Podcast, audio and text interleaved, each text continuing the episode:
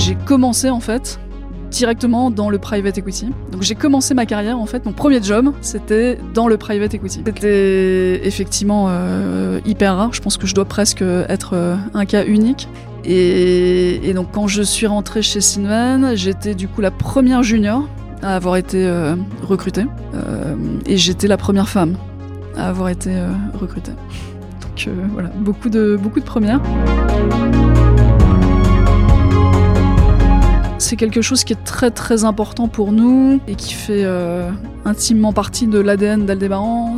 On en revient au fait de remettre l'humain au cœur de la transformation et de libérer les énergies et de se donner les moyens de pouvoir faire ça.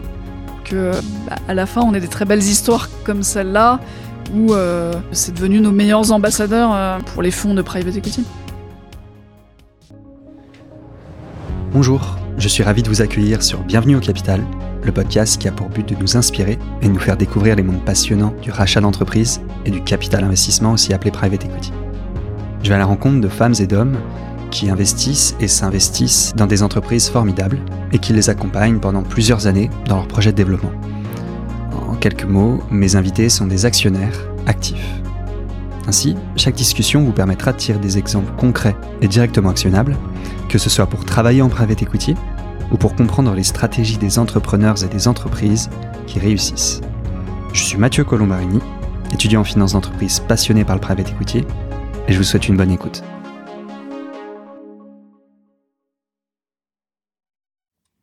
Bonjour à toutes et à tous, bonjour Amélie Brossier. Bonjour. Euh, Amélie, merci beaucoup de prendre le temps d'être avec nous aujourd'hui. Euh, je suis super content que, que vous ayez euh, accepté et je remercie Sandra qui nous a mis en relation. Euh, vous faites ce que certains appellent des situations spéciales, mais vous les appelez plus ça des situations complexes. Mais je, vais vous laisser nous, expliquer. Vous êtes la, fondatrice euh, de Aldébaran Capital Partners. Euh, avant de vous proposer de vous présenter, justement, est-ce que vous pouvez nous dire en, quelques mots euh, qu'est-ce que c'est que les situations complexes? Avec plaisir. Donc, euh, donc nous, on fait de la transformation euh, complexe pour euh, des grosses PME et ETI françaises, donc pour le small mid cap. Et donc, alors déjà, ce que n'est pas la transformation complexe. Donc déjà, on ne fait pas de retournement. Mmh. Donc on n'investit pas dans des entreprises qui perdent structurellement de l'argent.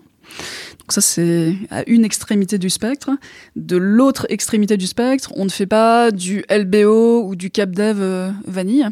Hmm. Donc ce que nous on fait en fait, ah, qu'est-ce que vous appelez du LBO ou du CapDev vanille, pardon euh, ce que j'appelle du LBO ou du CapDev Vanille, c'est ce que font la plupart des fonds euh, sur la place de Paris. Euh, donc c'est, ça va être des entreprises avec une belle trajectoire de croissance qui hmm. sont très profitables, qui vont générer suffisamment de cash pour pouvoir mettre euh, une structure de financement avec de l'effet de levier en place. Ok, d'accord. Voilà. Donc ça présume d'être en capacité de générer suffisamment de cash flow. Ok. Donc nous, en fait, on est dans la zone grise entre ces deux extrémités du spectre.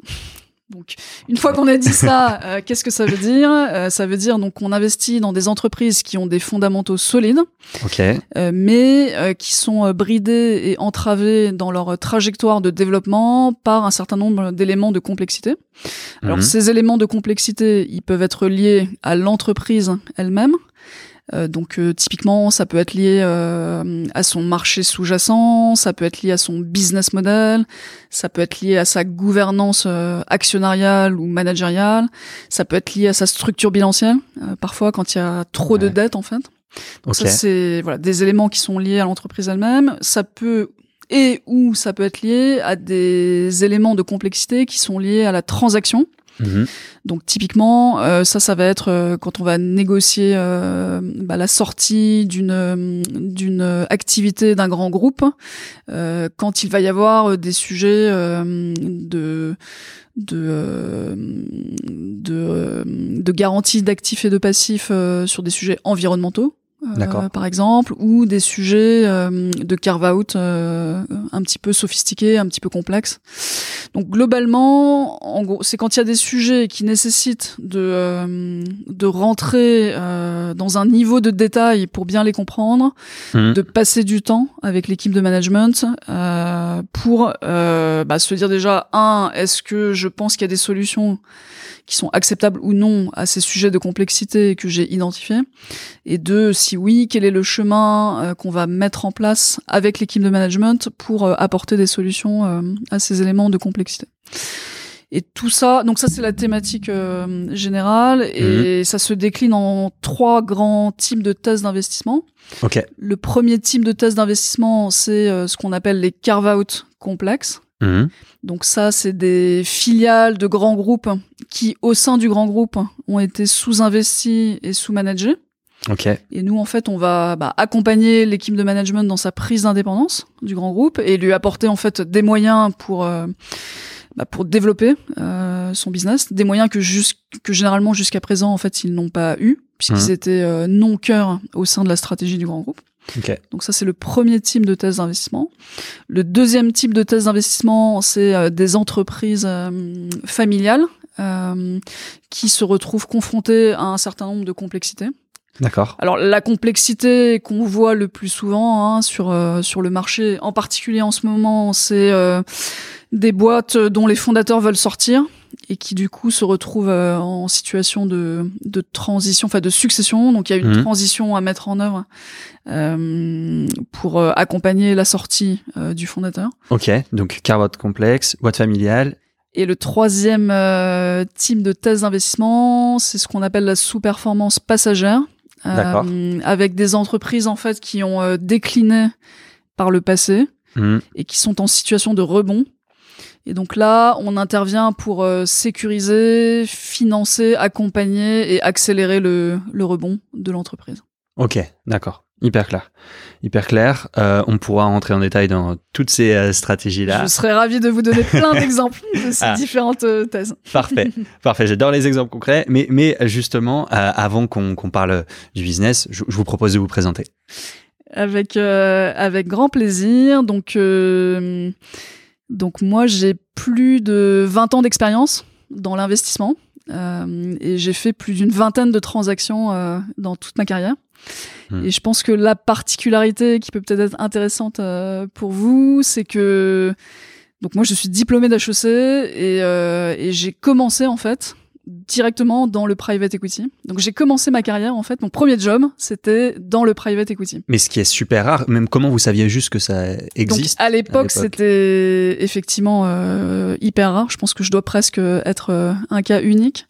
Donc euh, donc quand j'étais à HEC, bah, j'avais fait euh, un stage un stage long enfin pendant mon année d'alternance euh, chez Bain donc en conseil en strat donc j'avais adoré le, le, conseil en stratégie mhm. j'avais fait également un stage alors à l'époque chez Paribas puisque ça s'appelait euh, c'était encore Paribas avant que ça soit racheté par la BNP mhm.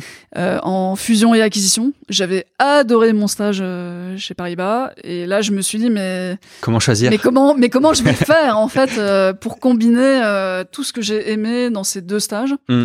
Et j'ai découvert euh, un petit peu par hasard, parce que je pense que ça devait être euh, dans ma majeure finance, ça devait être une des options qui était proposée en fait euh, par des gens qui à cette époque étaient étaient sans doute un peu étaient visionnaires et étaient un peu les précurseurs, mais j'avais mm. découvert le le LBO, enfin le, le private equity, et je me suis dit en fait, bah voilà, c'est ça que j'ai envie de de faire parce que ça va permettre de combiner en fait les différents aspects que j'aime euh, dans une dans une entreprise.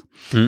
Et, et, du coup, j'ai commencé ma carrière dans un gros fonds de LBO euh, européen qui s'appelle Sinven, euh, où j'ai passé pratiquement dix ans.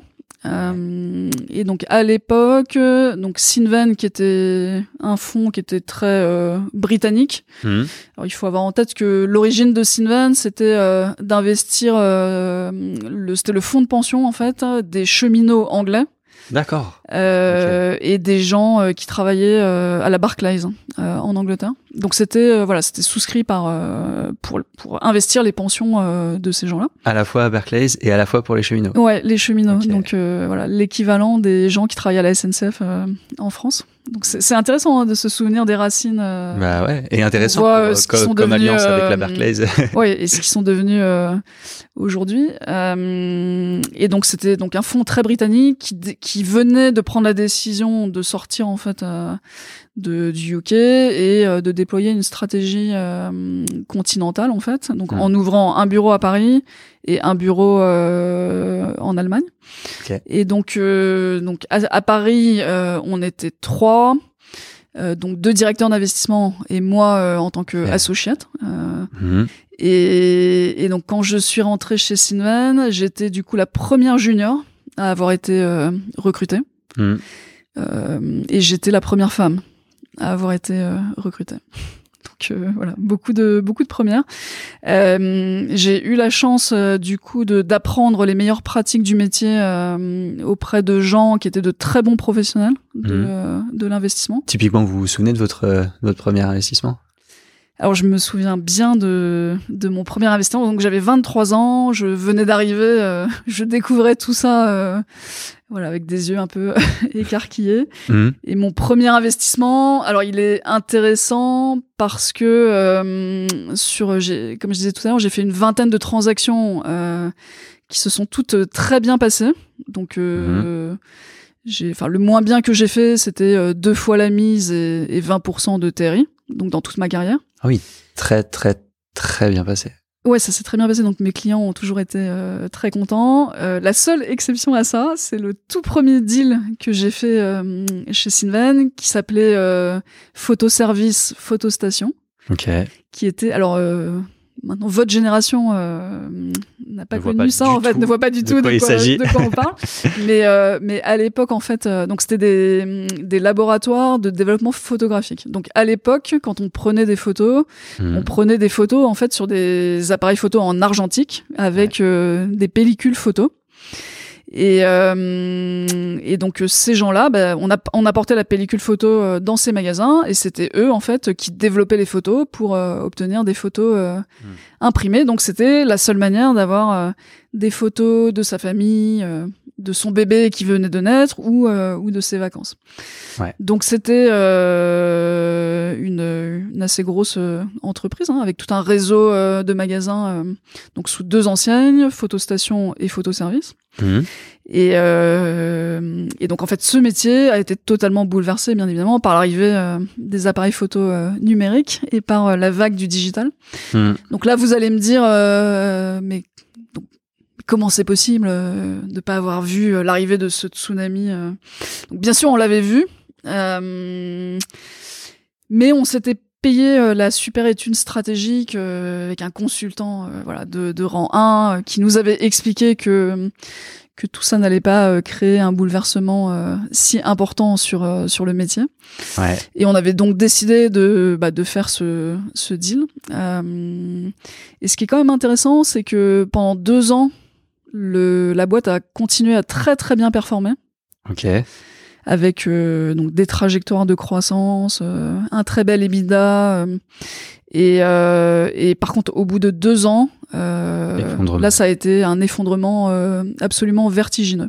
Ok. Donc moi, ce que j'ai, re- donc je pense que ça a été une des premières boîtes qui euh, a connu une révolution totale et une rupture totale de son business model euh, en raison du digital. Avec donc l'impact du digital sur les business models euh, sur des boîtes en France. Euh, puisque là, il faut avoir en tête qu'on était euh, début euh, des années 2000. hein. donc euh, Ouais, C'était quand même le début. on parle de voilà de 2001 2002 euh, et ce qui est et donc moi ce que j'en ai retenu hein, c'est que bah, c'est que un le digital euh, bah, c'était quelque chose qu'il allait falloir prendre en compte extrêmement Ouais. sérieusement Ouais. Euh, et, et deux euh, bah, que il y a certaines ruptures en fait qui peuvent impacter des business models euh, de manière euh, de manière dramatique et extrêmement radicale et qu'il faut jamais sous-estimer Mhm. ce genre de, de sujet dans, dans nos analyses euh, de dossiers en fait.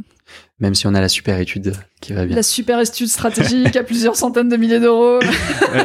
Qui- et qui va bien. À l'époque, on comptait, euh, Mhm. comptait encore euh, en France. en francs. Enfin, ouais, on comptait encore en francs. Et euh, donc, quand vous vous dites qu'il y a une rupture qui potentiellement va, va poser problème à, à l'entreprise, ça vous fait un quoi un, un, drapeau jaune, vous vous dites ok, gros point d'attention, et là vous le décortiquez dans tous les sens, j'imagine. Maintenant. Exactement, gros point d'attention, importance euh, de bien décortiquer dans tous les sens, importance de ne pas se reposer que sur une seule source dans le dans les due diligence, hmm. euh, de parler à plusieurs teams d'experts. Euh, et à des gens euh, du, du métier. Importance aussi de l'expérience euh, pour nourrir euh, bah, le, le type de réflexion et la conviction pour à la fin se dire euh, est-ce que c'est un risque qu'on est prêt à prendre hmm.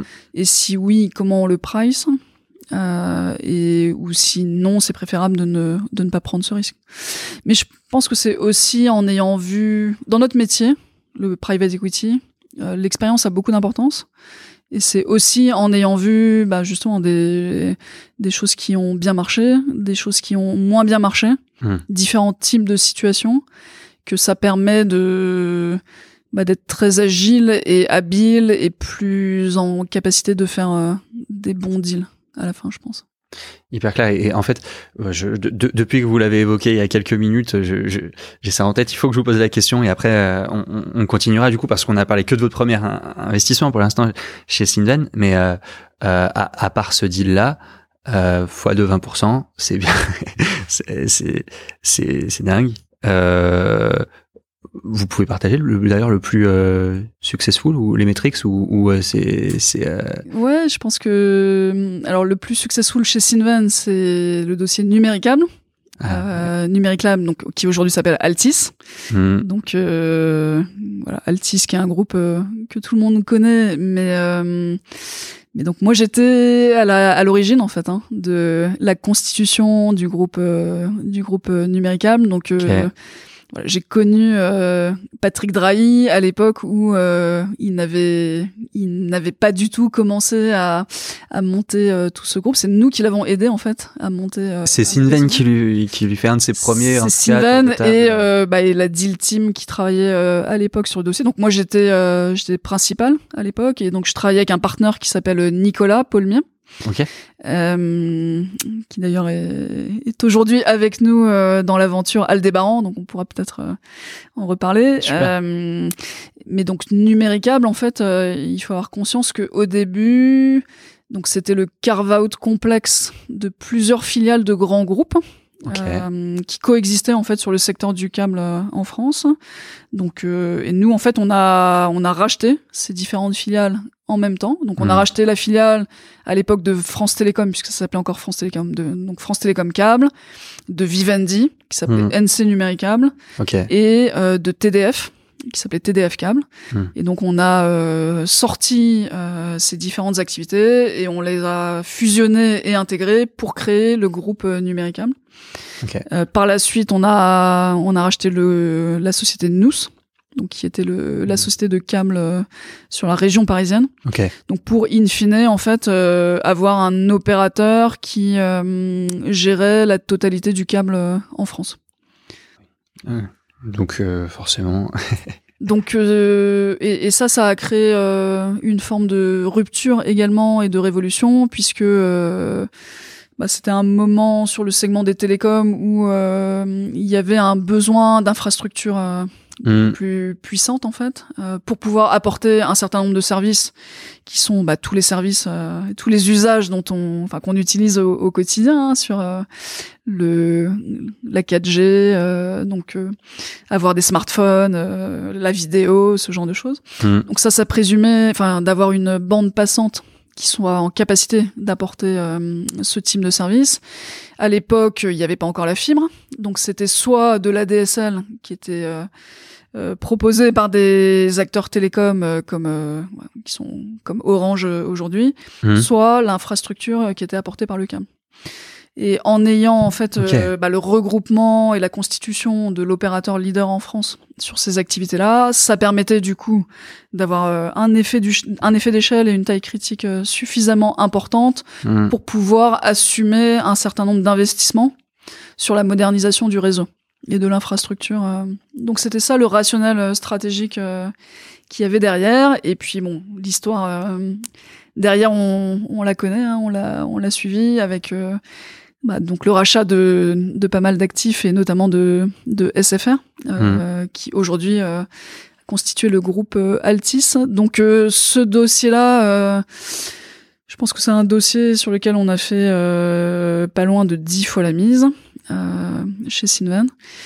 Et un dossier plus récent dont je peux parler, alors qu'un dossier, qu'un dossier plus petit, hein, qui est le dossier UTAC, euh, qui est un dossier que j'ai fait en, en début 2018, euh, où on est dans le dans le inspection and testing.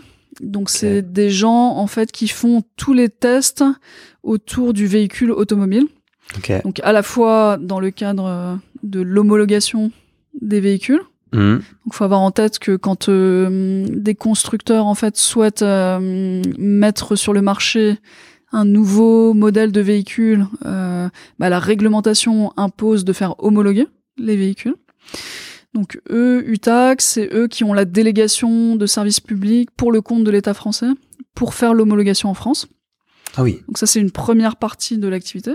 Et puis il y a une deuxième partie de l'activité qui est une activité plus, euh, on va dire secteur privé, où euh, bah, quand, quand des constructeurs comme Renault ou Stellantis en fait développent dans leur process de recherche et développement euh, hmm. de nouveaux véhicules ou de nouvelles fonctionnalités. Ils font du conseil euh, pour, euh, pour donc, tout de suite. De plus en plus, il y a dans le cas de la R&D, les, les, tests se font en digital, mais à un hmm. moment, il faut quand même tester en physique. Euh, bah, je sais pas l'impact d'une nouvelle ceinture de sécurité ou euh, du nouvel airbag. Euh, et donc UTAC, c'est eux qui s'occupent de ça en fait. Okay. Donc typiquement, ils ont des infrastructures, donc des des circuits, des circuits en fait, des pistes automobiles sur mhm. lesquelles, bah, par exemple sur la partie sécurité, c'est eux qui qui font les crash tests.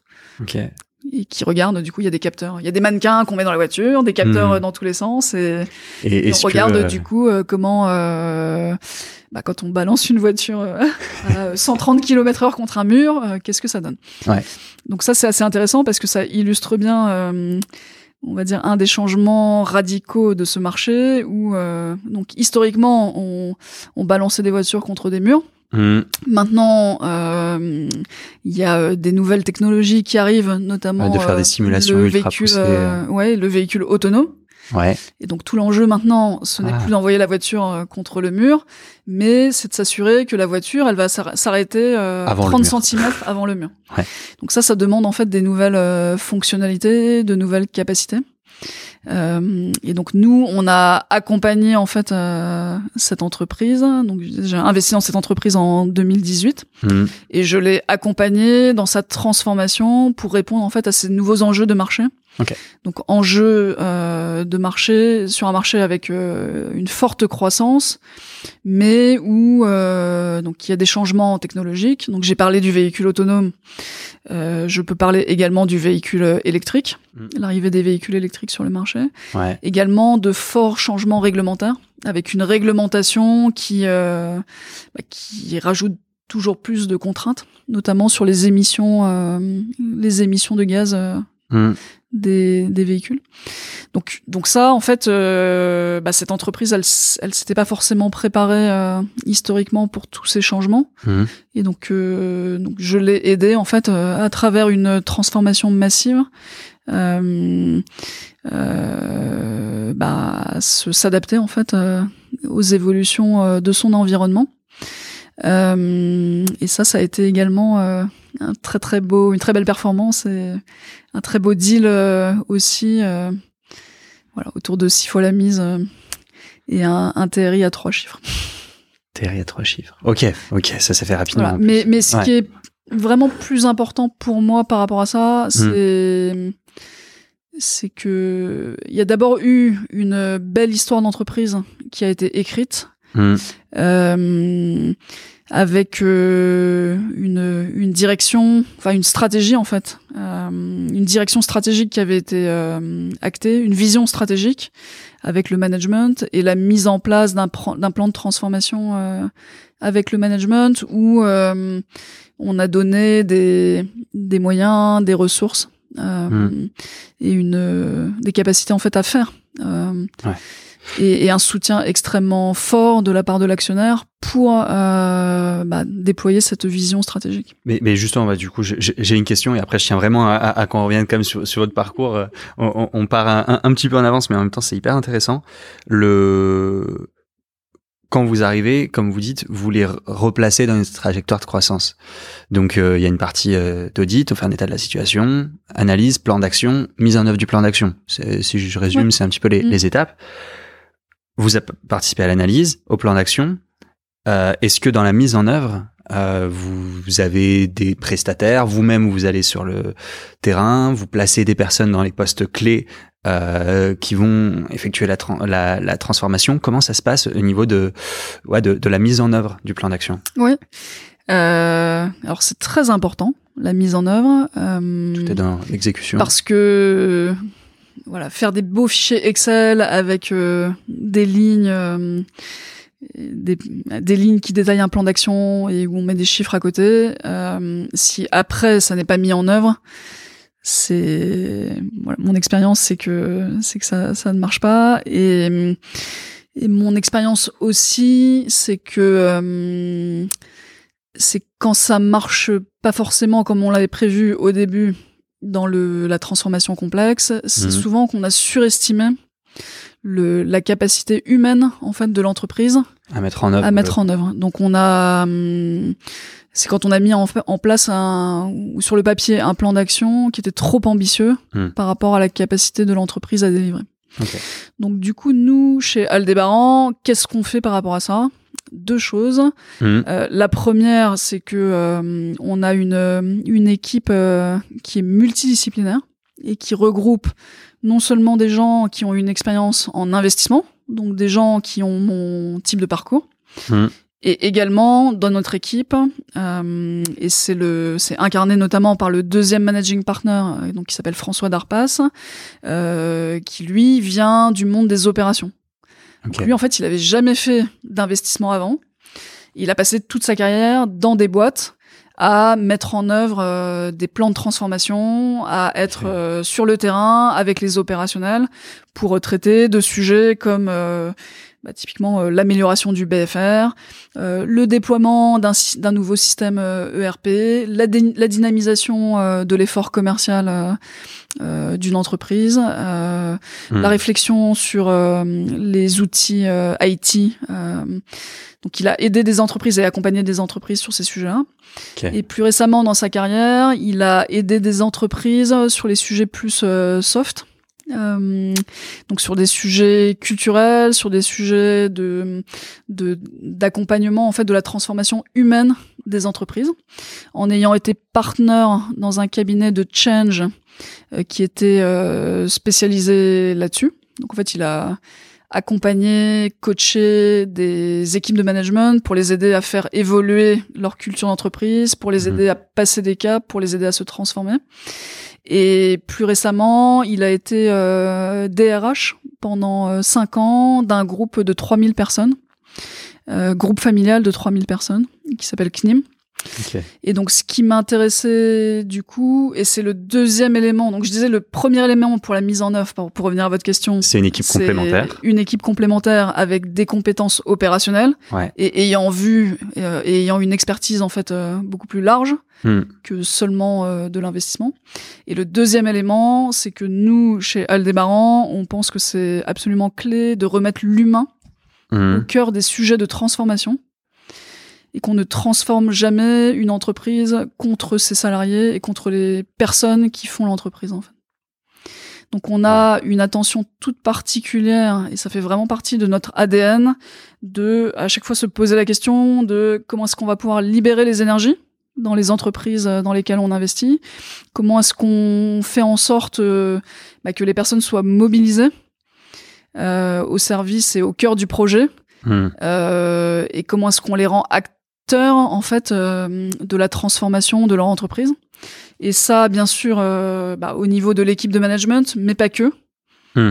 Ça doit être vraiment un, projet d'entreprise, un projet collectif euh, qui doit mobiliser l'ensemble des, des, salariés d'une entreprise. L'objectif de ça étant que bah, on est convaincu que si toutes les énergies se mettent au service du projet, bah, on a beaucoup plus de chances que ça réussisse. Mmh.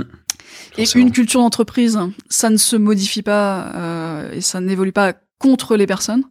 On peut jamais transformer une entreprise contre les personnes. Il faut le faire avec. Mmh. Et euh, et ce qui est extrêmement gratifiant euh, dans dans mon métier, bah, c'est quand à la fin les gens sont hyper fiers de ce qu'ils ont réussi euh, à faire. Et c'est quand ils viennent vous voir en disant, euh, bah Amélie, en fait, merci beaucoup. Euh, il y a cinq ans, tu nous as dit qu'on allait faire ça tu nous as aidé à le faire, euh, ça a créé une accélération euh, extraordinaire. Et sans toi en fait on n'aurait jamais pu euh, réussir à le faire. Et que ça réouvre plein de perspectives pour des gens qui bah, qui sinon n'auraient pas forcément eu ce type de perspective. Donc donc nous on, préserve des emplois hmm. on crée des emplois on redonne des perspectives et de des, des, des, possibilités de trajectoire à des entreprises euh, alors qui sont qui sont parfois plutôt euh, un peu des vieilles endormies hein, euh, et où on intervient pour les aider à se moderniser là où sinon peut-être ça aurait pris 15 ans bah nous on, on leur permet de le faire parce qu'on apporte encore une fois des, des moyens pour le faire mmh. et une vision stratégique pour le faire mais on leur permet de le faire en 5 ans mais c'est ça aussi, c'est que vous avez un, un, contexte social quand vous arrivez avec des entreprises qui ont potentiellement, j'imagine la plupart du temps, même perdu confiance. Euh, dans euh, que ce soit parce que c'est un carvat complexe et que euh, on va quitter le grand groupe donc comment est-ce que ça va se passer des boîtes familiales où justement peut-être des soucis de gouvernance ou où on n'est pas trop certain du futur ou les sous-performances passagères ou justement bah, sous-performance donc stress à, à, tous les niveaux vous arrivez dans contexte social du coup qui j'imagine est un peu compliqué. Comment vous faites pour justement, ok, ça se fait avec tout le monde, et, et, justement, encore une fois, au niveau du plan d'action, comment est-ce qu'on fait pour redonner confiance comme ça à des entreprises qui, qui commencent à, à tituber bah, La confiance, c'est effectivement le maître mot. Euh, donc déjà, de, effectivement, de transmettre cette confiance et de d'exprimer que bah, que nous on a confiance euh, dans l'entreprise et dans le management, dans le fait que euh, on va le faire ensemble, on va y arriver et on va leur donner les moyens pour le faire. Hmm. Déjà, rien que de leur dire et rien que de le fait de voir euh, dans un chez quelqu'un de l'extérieur de dire donc bah, ils se disent bah en fait euh, voilà si eux qui savent quand même ce qu'ils font ont confiance en nous euh, ça ça contribue en fait à leur redonner euh, déjà ça, en eux, ça redonne donc ça c'est c'est très important. Donc c'est pour ça que ce partenariat avec l'équipe de management euh, pour nous c'est c'est très important. Il faut qu'on soit euh, dans un dialogue dans une proximité dans un respect et une confiance euh, qui soit extrêmement proche en fait. Euh, et c'est pour ça aussi qu'on est très attaché à co-construire le plan de transformation avec l'équipe de management. Nous, on n'est pas là pour euh, venir de l'extérieur et dire bah à partir de maintenant vous allez faire comme ça. Mmh. On est vraiment là pour euh, faire ensemble en fait et pour les aider à faire et pour trouver leur chemin. Euh, trouver le bon chemin qui forcément est unique pour chacune euh, chacune chacune des entreprises. Euh, donc ça c'est le premier point important. Ensuite, bah, tout ça ça se décline bien évidemment à travers une une méthode hein, de transformation qui est extrêmement structurée avec une une méthodologie qui s'articule autour de d'un plan de transformation avec un certain nombre de, de chantiers qu'on va définir avec le management et qui sont au cœur euh, de ce plan de transformation avec deux objectifs. Euh, le premier objectif, c'est de donc c'est bien sûr de travailler sur des thématiques clés pour l'entreprise. Mmh. thématiques, alors il y a certaines qui peuvent être communes sur chaque dossier d'investissement, il y en a certaines qui vont être spécifiques à chaque à chaque société. Euh, l'autre objectif de, du plan de transformation, c'est euh, bah de, de, changer aussi les manières de travailler, de créer, euh, comme je disais tout à l'heure, une mobilisation collective hmm. autour du plan de transformation. D'arriver à entraîner tout le monde dans le projet. De l'appropriation, d'entraîner tout le monde dans le projet et de créer, du coup, de casser les silos et de créer aussi une, des synergies et une manière de travailler collaborative. Ok ce qui souvent dans les entreprises bah, dans lesquelles on investit a pu être un peu perdu ou chacun en fait est mobilisé sur ces sujets du quotidien et ce qui est, ce qui est normal, hein, ce qui est humain. Euh, et donc l'idée c'est de retrouver aussi un peu de, de hauteur de vue, de mmh. de euh, de pouvoir inspirer, d'avoir une forme d'inspiration et de et de remobiliser les énergies comme euh, comme je disais tout à l'heure. Et après, une fois qu'on a investi, bah donc on suit euh, l'implémentation euh, du plan. Alors de nouveau, c'est très important de dire que nous, on suit en tant qu'actionnaire. Mmh. C'est le, management hein, qui est en charge de délivrer euh, le plan de, de, transformation au quotidien. Euh, en revanche, on les aide, donc soit nous par les équipes en interne, et ou euh, en allant chercher des ressources externes quand quand ça peut aider sur des sujets spécifiques. Donc, euh, donc ça c'est bah, des consultants qui vont être spécialisés sur tel ou tel sujet, de l'expertise. Ouais. Euh, on va aider aussi pour ouvrir des portes, euh, des mises en relation, pour aller chercher du chiffre d'affaires complémentaire, ce mmh. genre de choses. Hyper clair parce que donc une fois que vous avez fait l'investissement, vous accompagnez, mais de l'eau, enfin de, pas de loin, mais vous, vous accompagnez en laissant euh, le management justement faire euh, ce qu'ils ont à faire. Euh, vous les On n'accompagne pas de loin. Non, non, non, c'est pas de loin, pas de loin, justement. On accompagne de manière euh, très, très rapprochée, hein, en prévoyant euh, bah, des points très réguliers. ouais, c'était la question. Après, voilà, on est plus en, en accompagnement, en supervision, mais c'est pas nous qui faisons au quotidien sur le terrain. Ok. Euh, je pense que pour le management, c'est aussi le, la garantie de bah, d'avoir un soutien et un support euh, fort de, de la part de l'actionnaire et solide, hmm. de se sentir euh, moins isolé aussi. Euh, une des difficultés hein, dans, dans, dans les entreprises, c'est souvent la solitude du, du chef d'entreprise. Donc, donc là, bah, il a un sparring partner, exactement, qui qui est là et dont il sait qu'il peut euh, qu'il peut appeler à n'importe quel moment euh, du jour, de la nuit, euh, du week-end pour partager ses angoisses, ses questionnements qu'il ne peut pas forcément partager avec tout le monde. Hyper clair. on va revenir sur Aldébaran parce que j'ai encore pas mal de questions, mais on était à Sinven. On... retourne à Sinven, vous faites vos premiers, investissements qui du coup est le seul qui, euh, qui performe Un excellent investissement chez Altis. Euh, qui à l'époque s'appelait encore Numéricable. Qui s'appelait euh, Numéricable. donc globalement, donc chez Sinven, j'ai fait euh, une dizaine de transactions qui, mhm. euh, voilà, à part le photoservice, photostation, se sont toutes extrêmement bien passées. Mhm. Donc j'ai mentionné Numéricable, je pourrais mentionner des sujets et, comme Eutelsat, comme la Générale de Santé, comme le groupe Zigo aux, Pays-Bas, qui est l'opérateur de câbles aux Pays-Bas.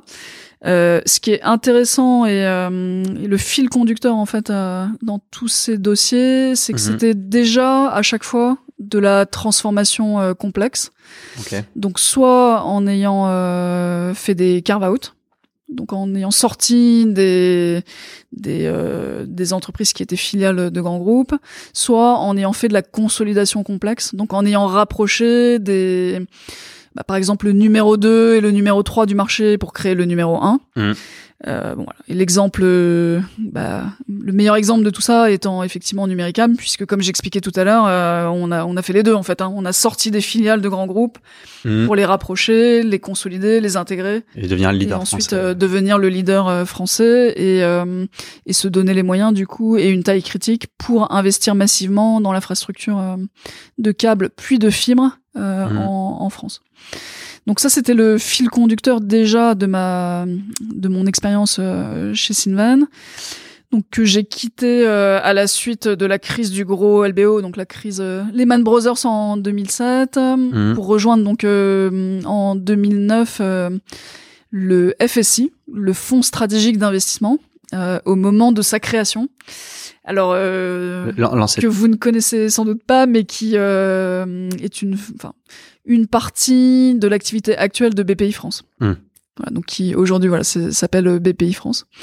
Euh, donc euh, Donc ça, c'était euh, une expérience très complémentaire de mon expérience euh, chez, chez Sinvan. FSI, vous, vous étiez avec Fanny Laitier ou je dis euh, je- Non. non, ok, Non, c'était l'époque, euh, j'étais avec des... Donc c'était Gilles Michel qui euh, avait fondé le FSI euh, à ce moment-là. J'étais avec euh, des personnes comme Agnès Pannier-Runacher, qui est aujourd'hui euh, ministre, avec euh, Thomas Devedjian, qui est aujourd'hui euh, le directeur financier de Eramet, ou avec des gens comme Bertrand Finet, qui est aujourd'hui en charge, enfin qui dirige le, le family office de la famille Peugeot. Donc c'était cette époque-là en fait, c'était les, les c'était les- débuts, euh, le début du, euh, du FSI. euh, du FSI. ok, Euh, donc, donc expérience oui très complémentaire de l'expérience euh, chez Sinvan euh, en termes de de typologie de deal, Hmm, puisque au FSI on faisait des deals euh, minoritaires, là où chez Sinvan je ne faisais que du majoritaire. ok, Au FSI, ça m'a ouvert euh, la porte de, de dossiers euh, qui étaient de taille très différenciée. hein. Ça allait euh, de, de deals euh, de 7 millions d'euros de tickets euh, d'equity à euh, des deals de plusieurs centaines de millions d'euros. Donc c'est là où en fait euh, il y a eu une forme de sas de transition vers le, le small euh, mid cap. Euh, c'était, ça a été également l'occasion pour moi de, euh, en termes de carnet d'adresses, enfin de réseau, euh, voilà, d'élargir énormément euh, me- ma galaxie euh, grâce grâce au FSI. Et puis euh, et puis en termes de culture d'entreprise, ça a été euh, également un, un choc assez, euh, Hmm. dirais assez violent par rapport, à- par Alors, rapport en- à Sinvan entre un fonds anglo-saxon et le- et l'ancien, Euh, fonds on, souverain va, français. on va dire que ça, ça développe la, l'adaptation, la capacité d'adaptation. euh. Mais en tout cas, j'ai découvert euh, voilà comment fonctionnait une institution française. euh.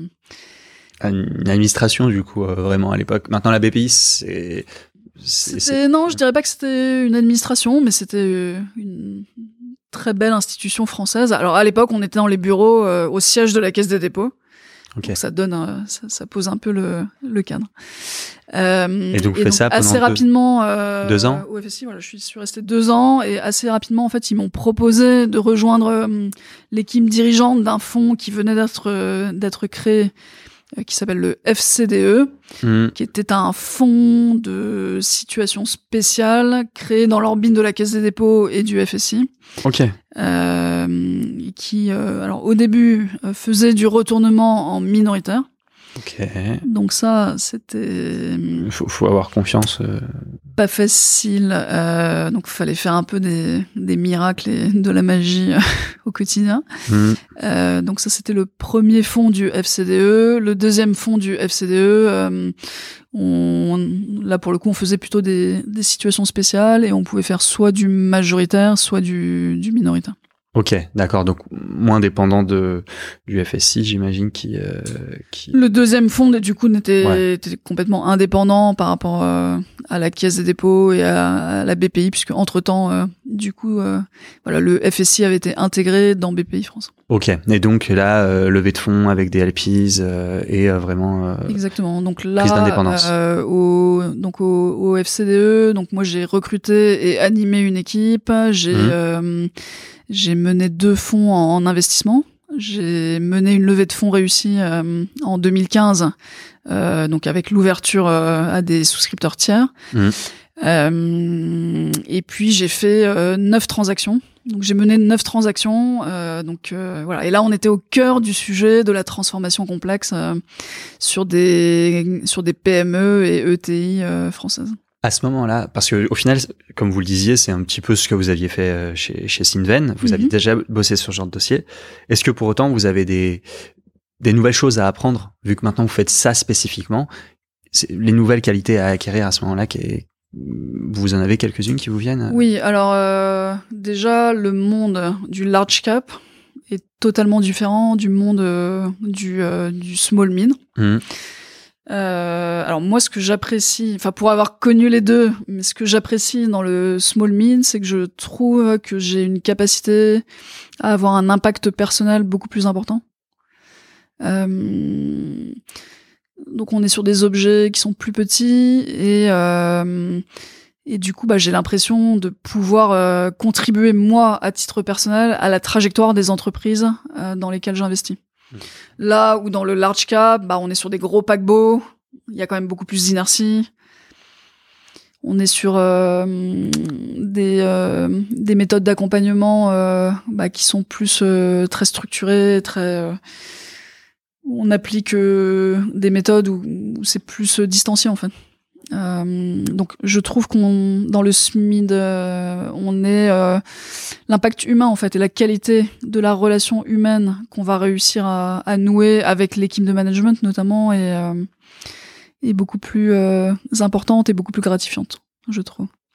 Donc ça c'est un premier élément de différence. Le deuxième élément de différence, c'est que euh, bah, ce que j'ai fait dans la dernière partie de ma carrière et, euh, ce qu'on fait chez Aldébaran, c'est mhm. quand même qu'on investit dans des entreprises euh, qui ne sont pas des entreprises euh, qui sont éligibles à du LBO classique. Là où hmm. chez Sinven, on faisait quand même du LBO avec des structures euh, bah, à effet de levier. Euh. Dans les télécoms, si je me trompe pas, euh, le, le, cash flow est assez prévisible, prédict on peut le prévoir assez facilement et donc euh, ouais tout à fait alors après il y avait ce sujet des capex et des investissements à mettre en œuvre à l'époque mais globalement quand même chez Siemens on faisait du LBO hmm. Aujourd'hui, euh, ce que chez Aldébaran, nous, on, on, ne fait pas du, du LBO hmm. parce que les entreprises dans lesquelles on, on investit, elles ont euh, un certain nombre d'éléments de fragilité hmm. qui font que euh, j'ai pas envie que le, le, sujet qui empêche euh, mes équipes de management de dormir, ça soit le sujet euh, de la, dette, avec effet de levier. Ouais, clairement. J'ai envie que mes équipes de management, elles se concentrent euh, bah, sur déjà les éléments de complexité et de fragilité qu'on a euh, identifiés et, sur lesquels on a décidé de, travailler en mettant en place euh, le plan de le plan de transformation. Ok, le très clair. Le, marché, donc vous vous faites ces, situations complexes euh, sur le marché small et mid cap, mhm. je me rends pas du tout compte de. Euh, je crois que les, les, les grands chiffres euh, euh, du, du PE de, de, de, France Invest, euh, ça va être quelque chose comme 7000 euh, et, et, quelques PME qui sont accompagnés par le par le PE. Pour ce qui est des situations complexes, est-ce que il y a beaucoup de dossiers qui arrivent? Est-ce que au contraire, il y en a assez peu? Enfin, comment comment ça se comment le marché se structure? Alors, il y a quand même pas mal de dossiers. Enfin, c'est un segment de marché qui est assez profond en termes de, de nombre de deals.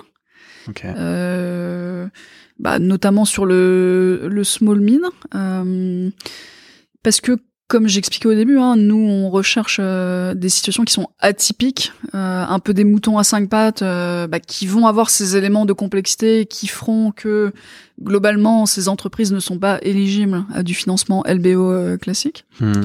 Donc ça, finalement, il y en a, il y en a quand même beaucoup, surtout dans un contexte de marché où où tout s'est accéléré, tous les délais se raccourcissent et où euh, sur les process de LBO classique, euh, bah, il faut faire des deals de plus en plus vite, en trois semaines, sans avoir vraiment le temps de, mm. de creuser les sujets, sans avoir eu beaucoup d'accès au management. Euh, voire même euh, de plus en plus, bah faut, il y a pas mal de fonds qui préemptent des mm. process. Euh, donc nous, on fait pas du tout ça. Enfin, nous, euh, on a vraiment besoin, hein, comme je l'expliquais, de passer du temps avec euh, avec l'équipe de management, de de creuser pour bien comprendre, pour euh, regarder avec eux quelles sont les solutions qu'on va qu'on va pouvoir mettre en place.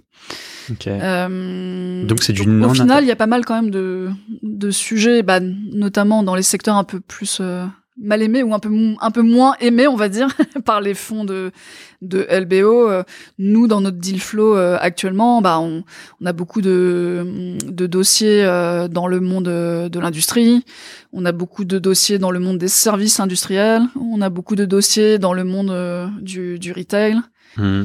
là où les fonds peut-être plus classiques bah aujourd'hui sont euh, fans de, euh, de l'éducation, de la santé, du, logiciel. du logiciel en SaaS. donc nous, c'est c'est pas vraiment ce qu'on fait. Nous, on fait vraiment, mmh. on va dire, de, de l'économie un peu plus old school, mais du coup avec des thématiques autour de de la modernisation, de se dire bah nous qu'est-ce qu'on peut apporter en fait à ces vieilles endormies? Mmh. Comment est-ce qu'on peut les aider euh, à se réinventer dans un monde qui euh, qui évolue de plus en plus vite? Et ça, ça passe aussi euh, bah, par de l'innovation, par du digital, mais sur des entreprises qui qui je pense ont encore du temps pour euh, pour réfléchir à ces sujets et euh, et voir comment euh, bah, l'industrie 4.0 peut leur apporter quelque chose, le big data, l'intelligence artificielle.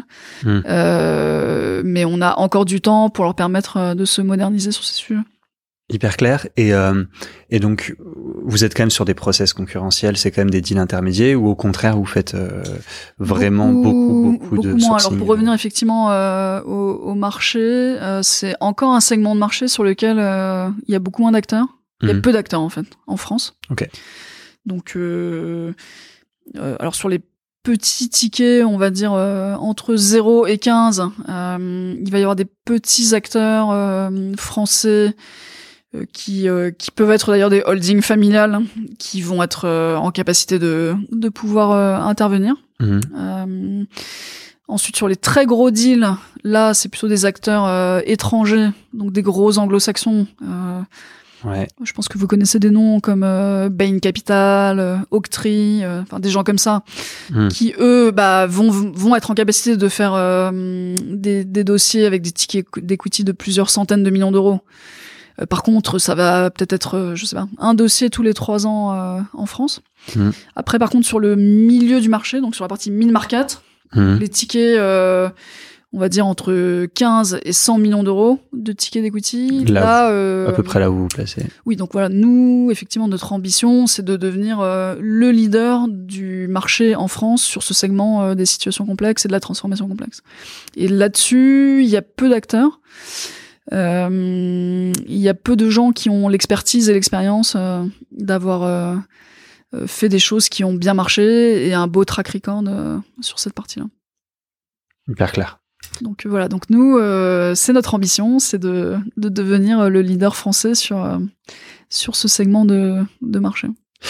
Et, euh, et vous avez beaucoup parlé du fait d'aligner les intérêts, de, de, de, faire des plans de transformation, mais aussi qu'ils soient acceptés, coécrits, mais acceptés aussi d'une certaine manière par les managements.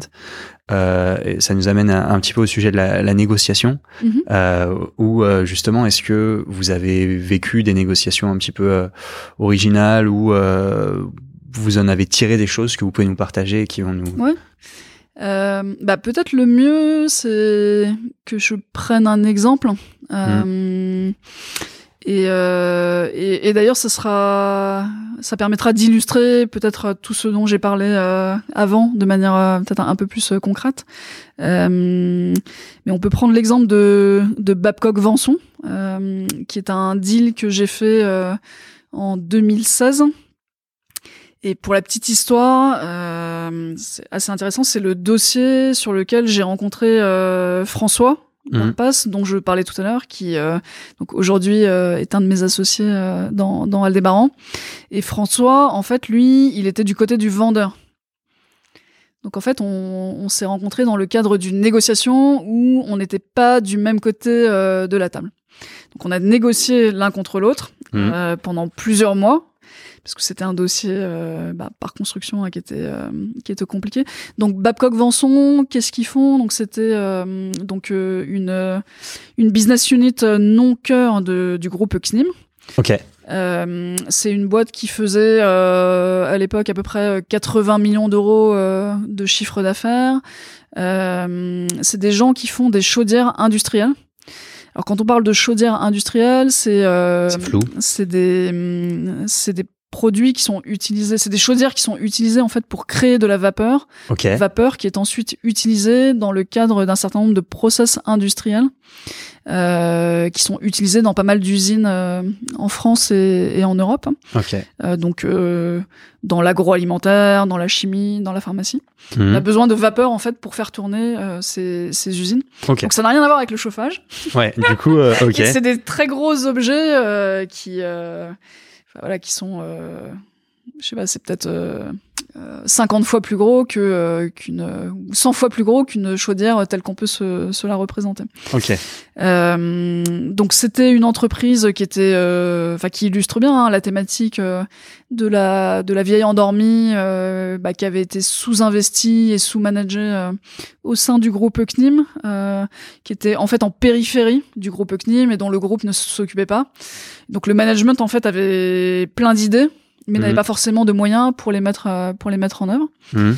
Euh, il y avait un, un certain nombre d'éléments de complexité euh, qui ont rebuté en fait les fonds de LBO classiques. Okay. On peut inciter un certain nombre. Bah, le premier élément de complexité, c'est que on est sur un type de produit qui est bah, finalement dans la métallurgie euh, et dont le marché sous-jacent en fait est drivé par le, le, les investissements industriels en Europe.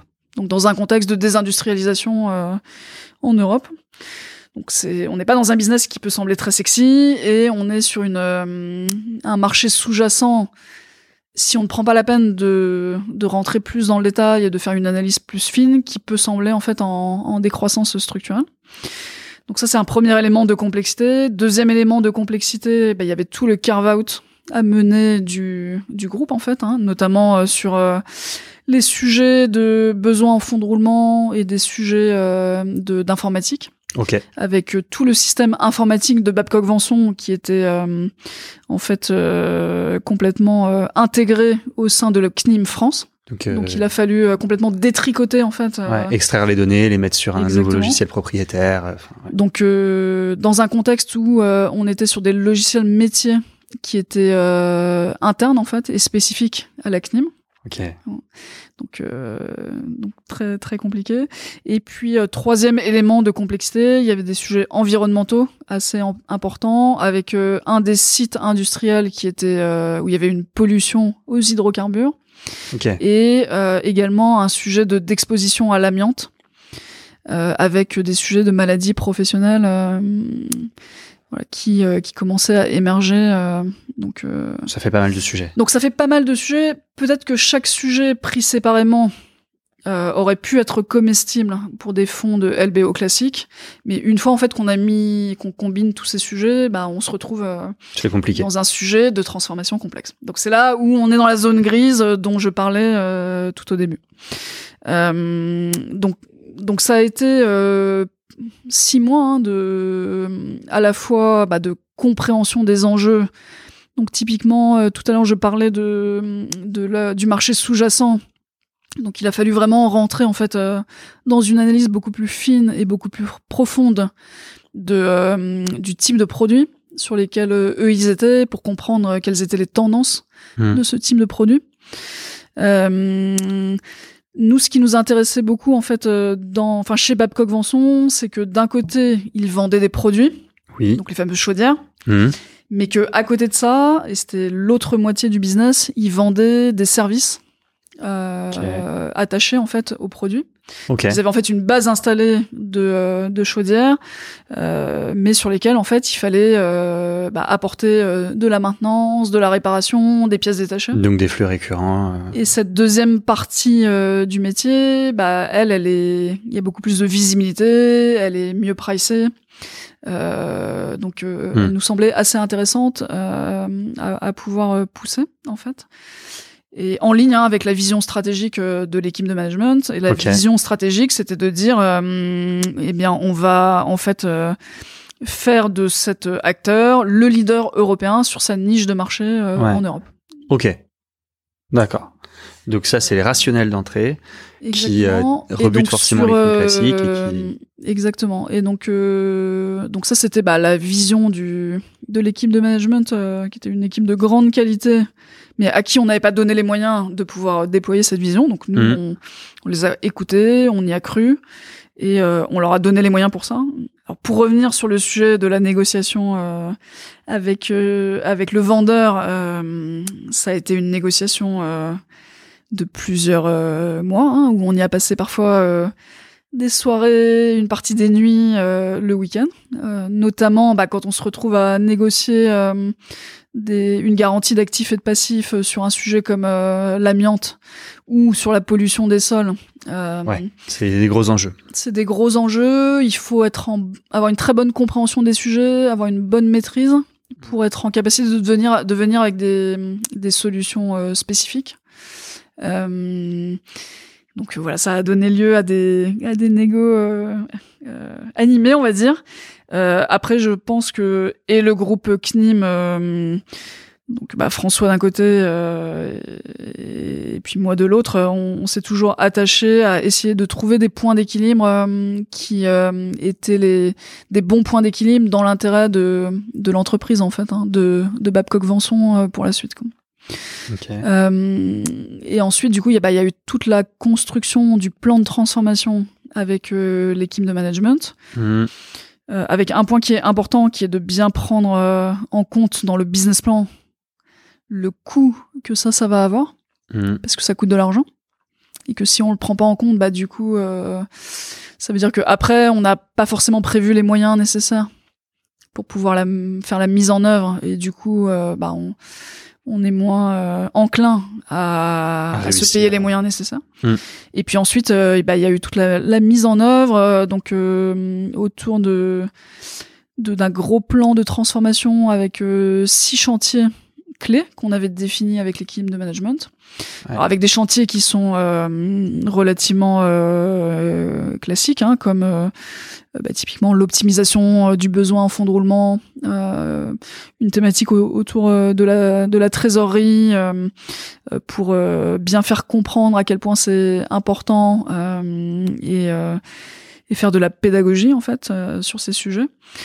Euh, et puis après des, des sujets, enfin des chantiers plus spécifiques à Babcock Venson, euh, par exemple sur la dynamisation de la démarche commerciale avec tout un travail sur la refonte de la gamme de produits, mhm. euh, pour être certain que notre euh, gamme de produits répond, répondait aux attentes euh, du marché, ou un chantier autour de l'offre digitale du groupe, où là, euh, bah, typiquement, on est sur la préparation euh, du futur à mhm. plus moyen long terme, mais sur des sujets comme euh, la maintenance prédictive, de la maintenance 24-24, 7 sur 7 à distance, et donc de réfléchir à des outils et à des cas d'usage chez nos clients mhm. qui pouvaient du coup trouver un intérêt sur ces nouvelles technologies en fait. Ouais, et là-dessus, typiquement, bah, sans nous, mhm il ne se serait jamais donné les moyens euh, de pas été... pouvoir euh, réfléchir à ça, ou en tout cas euh, pas tout de suite. Hmm. Ouais, donc voilà. Un peu un cas d'école de ce que permet le, les situations complexes. Exactement, la transformation. La, transformation. la transformation sur une situation qui était complexe au début. Euh, et peut-être le dernier point de ce qu'on a commencé à faire, euh, et ça c'était un peu l'épisode 1 de qui a été nous notre notre période, hein, mais euh, mmh. ce qu'on a commencé à faire, c'était euh, également de, de commencer à, à, faire quelques acquisitions en Europe sur des sociétés de services. Ouais pour euh, bah, répondre hein, à cette vision stratégique qui était de créer le leader européen sur cette niche de marché. Ok. Donc... Et donc euh, il y a quelques acquisitions qui ont été faites, un certain nombre de cibles qui avaient été euh, identifiées hmm. dans des pays sur lesquels l'entreprise n'était pas présente. Et donc donc le l'entreprise a été revendue il y a il y a quelques temps, enfin il y a quelques mois, euh, à un autre fonds d'investissement qui s'appelle Cartesia. Euh, et eux, donc, euh, bah, ce qu'ils souhaitent faire toujours en accompagnement de l'équipe de management, c'est euh, bah, accélérer et enfin, continuer à avoir une, une trajectoire d'accélération très forte hmm. sur, sur ces sujets d'acquisition de, d'entreprises de services en Europe. Ouais, donc ça a permis de vraiment positionner le, l'équipe et, et ce qui est devenu du coup une entreprise à part euh, sur une trajectoire de croissance et, euh, exactement. Et ce qui est intéressant du coup, hmm. c'est que, hum, que moi j'ai fait l'épisode 1, on va dire, de Babcock Venson, hmm. que Cartesia maintenant va accompagner euh, l'épisode 2. Hmm. Et si on rembobine le film, qui était que au début euh, c'était assez anxiogène hein, et c'est assez naturel pour l'équipe de management et pour les salariés de l'entreprise de se dire oulala, là là, on va être vendu à un fonds d'investissement, ça fait peur. Euh, mhm. Et c'est normal parce que c'est deux mondes qui ne se connaissent pas. Clairement. Euh, mais au bout de, bah, de la fin, enfin au bout de l'épisode 1, et ben en fait ils, ils ont trouvé ça tellement super et, euh, et, ça a créé une telle accélération, ça leur a permis de faire de telles choses que sinon ils n'auraient pas pu faire. Hmm. En fait ils en ont redemandé. Donc c'était, ils voulaient repartir avec, un, fonds de private equity pour l'épisode 2. c'est quand, même, c'est quand même bon signe. Oui, c'est très bon signe et, et c'était l'ensemble, l'ensemble des salariés. Ouais, et quand on parlait de d'alignement d'intérêt tout à l'heure, alors il est également euh, financier avec euh, bah, notamment chez Babcock Venson euh, euh, la mise en place de d'un schéma hein, de, de participation intéressement euh, revisité qui intéressait l'ensemble des salariés et qui permet de faire participer en fait l'ensemble des salariés aux, aux fruits et à la croissance en fait Clairement au développement de, de l'entreprise quoi. Donc ça, c'est quelque chose qui est très très important pour nous hmm. et qui fait euh, intimement partie de l'ADN d'Aldébaran. On en revient au fait de remettre l'humain au cœur de la transformation et de libérer les énergies et de se donner les moyens de pouvoir faire ça pour que euh, bah, à la fin on ait des très belles histoires comme celle-là où euh, bah, où finalement c'est devenu nos meilleurs ambassadeurs pour pour les fonds de private equity. Euh, on arrive euh, vers la fin du temps qu'on s'était mhm. donné. J'ai des questions de conclusion. Euh, et vous avez évoqué le sujet et c'est pour ça que j'ai pas tout de suite rebondi dessus parce que là pour le coup dans ce cas-là en particulier c'était un cas d'exposition à l'amiante c'est des sujets industriels sur lesquels vous bossez souvent donc je pense que vous êtes très au fait de, de ces sujets-là comment est-ce que vous prenez vous dans votre métier en compte les critères ESG euh, avant d'investir, pendant l'accompagnement, pendant la session en général, c'est plutôt l'équipe d'après qui, qui, qui s'en occupe. Mais comment est-ce que vous prenez les critères ESG en compte dans votre métier? Alors au cœur de notre méthode, euh, effectivement, donc pendant le pendant l'analyse du dossier et pendant la phase de, de due diligence. Hmm. Alors nous, comme vous l'aurez compris, hein, c'est on est sur des entreprises qui ont dont, dont l'ESG est pas forcément le principal euh, sujet d'attention au moment où, euh, on achète euh, ces entreprises parce que c'est des entreprises qui ont d'autres d'autres problèmes et des éléments de complexité qui font que voilà entre guillemets elles peuvent avoir d'autres chats à fouetter. Mm-hmm. donc nous notre métier parce qu'on cherche vraiment à faire c'est de de s'assurer que ces sujets ESG sont mis au cœur de la réflexion euh, du management euh, et du temps de cerveau de, du management. Euh, et c'est d'identifier un certain nombre de sujets très concrets. Mmh. Je parlais tout à l'heure de l'amiante, je parlais de d'un sujet de dépollution des sols. J'ai parlé de mm, du sujet d'intéressement euh, de l'ensemble des salariés. Donc c'est d'identifier donc certains sujets très concrets, de les mettre euh, bah, à l'agenda du plan d'action euh, de l'année et ensuite d'avoir un suivi euh, précis de l'avancée euh, du, du, plan d'action et de la progression. Hmm. De nouveau, tout en apportant des moyens pour pouvoir euh, résoudre les sujets.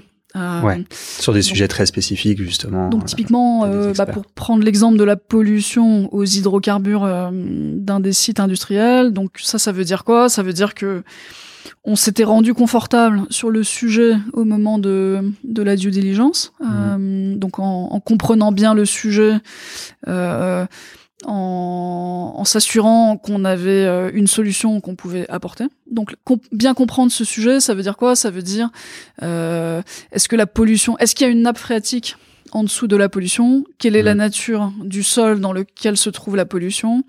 Est-ce que cette pollution, il y a un risque que ça soit descendu au niveau de la nappe phréatique ou pas? Mm. Et si ça n'est pas le cas, est-ce que on est dans un sol euh, bah, Là, en l'occurrence, c'était euh, c'était du sable? Est-ce que c'est quelque chose qu'on va pouvoir excaver? Pour euh, bah, enlever et ensuite traiter le, la pollution. Donc là, la réponse, euh, donc ça, ça demande des travaux de due diligence avec des spécialistes dont c'est le métier. Mmh. Donc là, la, l'analyse qu'on avait faite nous avait conduit à, à penser que qu'on pouvait trouver une solution. Et donc après, c'était bah, combien ça va coûter. Donc on avait identifié et quantifié le budget de combien ça allait coûter. Euh, d'où le lien avec la négociation avec le vendeur pour dire euh, bah voilà ça va coûter tant donc euh, ça ça vient en réduction du prix mmh. et de se mettre d'accord sur un point d'équilibre là-dessus. Et puis ensuite une fois qu'on a fait ça c'est avec le management bah, de construire un plan d'action détaillé mmh. mois le mois avec un calendrier pour dire euh, bah maintenant comment est-ce que vous allez faire euh, pour pouvoir euh, bah, faire l'excavation, ensuite assurer le traitement, donc le, effectivement le, la planification, qui est une équipe projet dédiée qui s'occupe de ça.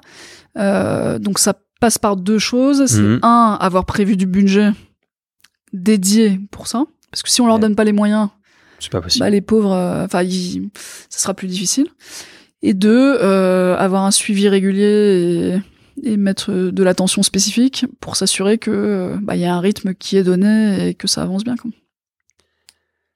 Que recherchez-vous chez un jeune ou une jeune que vous recrutez?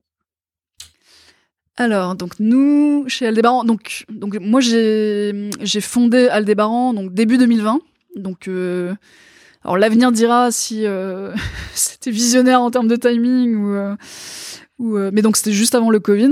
Euh, et donc, euh, donc on est spécialisé sur les, la transformation complexe, comme j'ai expliqué. Euh, on a réuni en fait une très belle base de souscripteurs institutionnels. Donc on a très très belle signature euh, du monde public, bah, comme euh, BPI France, du monde des assureurs mutualistes euh, et du monde bancaire, qui bah, qui sont venus souscrire dans Aldébaran pour pour accompagner la démarche. Aujourd'hui, on est une équipe de sept personnes, donc on, on, a recruté de jeunes diplômés et on est très content de l'avoir fait. C'est aussi notre manière à nous de contribuer bah, au fait de, de trouver des solutions, euh, d'apporter des solutions pour, pour les jeunes dans un contexte de marché de l'emploi qui est pas toujours très facile, hein, bien sûr, dans le contexte actuel. Euh, donc nous, ce qu'on recherche euh, chez nos, nos jeunes, chez un jeune diplômé, c'est bah, tout ce qui caractérise Aldébaran, c'est avant tout de la curiosité. Donc des gens qui aiment comprendre les entreprises aiment comprendre les métiers, euh, qui ont envie de rentrer dans le détail, de euh, de mettre euh, les mains dans le cambouis, de descendre dans la soute pour bien comprendre comment comment les choses s'expliquent et se passent.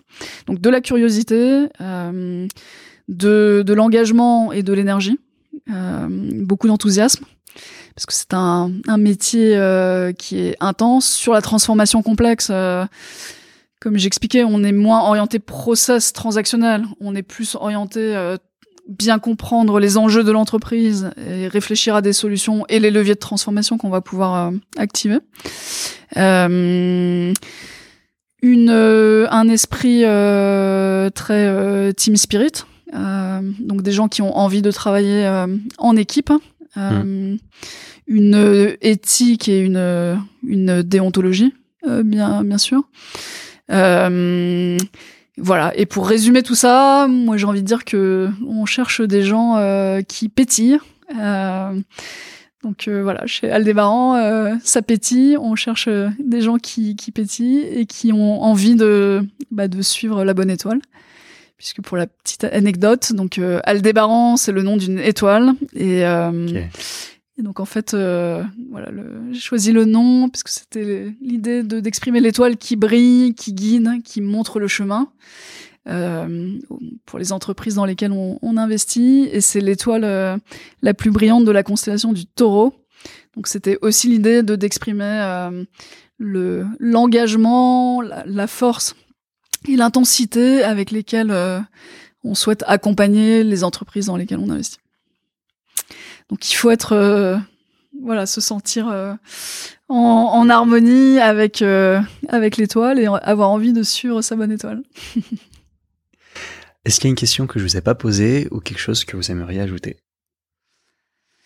Bah alors on a on a fait un bon un bon tour de de piste. Non, peut-être partager avec vous donc moi, je fais ce métier du private equity depuis longtemps. Je l'ai expérimenté dans plusieurs types de structures. Donc je pense que j'ai une vision euh, très large et très complète euh, du métier.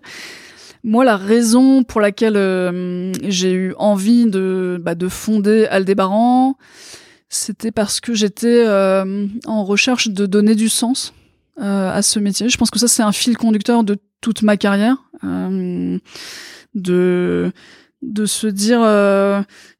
Je, trouve que malheureusement, il y a, il y a quand même beaucoup de gens qui font ce métier de manière un peu cynique. je pense que c'est notre notre rôle bah de d'essayer de, redonner du sens et qu'on est avant tout là pour euh, bah, faire ce métier au service des entreprises dans lesquelles on investit euh, et au service des hommes et des femmes qui composent ces entreprises.